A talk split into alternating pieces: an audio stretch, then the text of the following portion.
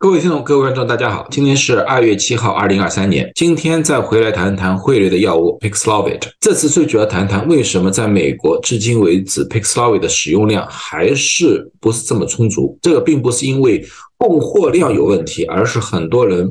不能或者说不愿意使用这个药物。我们要看到，整个的美国的冬季的疫情基本上已经过去，今年这个冬季。并没有因为新冠而造成大量的住院和死亡，这是美国疫情至今为止因为新冠有关的死亡的数据。我们应该看到，今年的冬天和前面两个冬天相比的话，整个死亡的数据相差非常非常大。这里面可能有很多的问题。第一个原因，群体免疫，因为的奥密克戎的感染，很多人都有了一个基础免疫，这是。最主要的一个原因，另外一个原因也可能是因为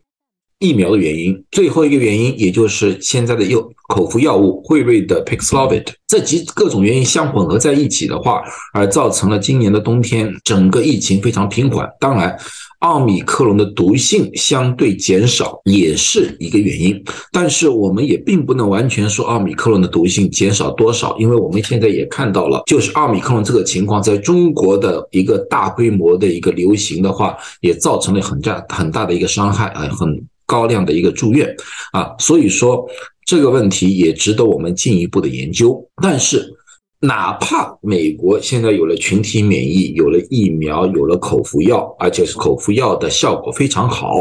但是现在美国每天仍有两百到四百个人因为新冠相关的死亡。这个数字对我们现在来说的话，虽然说有了很大的改善，但是还是无法接受啊。从一个医务角度来说的话，那么因为这个问题。有一个网络报社做了一个调查问卷调查，就把那个寄信给很多的医生，问医生为什么他们不开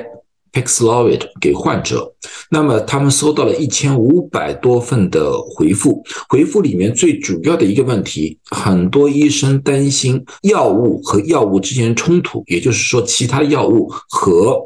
Paxlovid 的冲突。很多需要使用 Paxlovid 的人群是六十五岁以上的老人，这批老人往往都是有基础疾病，需要服用多种药物，所以很多医生担心在开了 Paxlovid 的时候影响他们的一些基础疾病。为了这个问题，报社也采访了白宫的新冠防御行动小组的负责人 Dr. j o h n。Dr. j o h n 呢，他的。回复是这样子，他说，在二零二二年的开始的时候，刚刚开始使用 Paxlovid 的时候，他们确实有很大的担心，认为 Paxlovid 和很多药物有冲突。但是通过了半年以上的使用了以后，他们发现很多问题并没有他们想象的这么严重。所以在二零二二年八月份的时候，他们给了医生一个新的指引，在这个指引里面说了，除了两种药物，一种叫利佛沙班，利佛沙班这个药物呢，最主要是血液稀释血液的一个药物来的。另外一个药物呢，叫沙美特罗，这个呢是治疗哮喘的。这两个药物确实和 Paxlovid 有非常严重的冲突，不建议一起使用。除了这两个之外，其他的药物都可以和 Paxlovid 一起使用，只是需要减量，或者说短时期的。停止某一个药物，比如说一些他汀类的，就是降胆固醇的药物。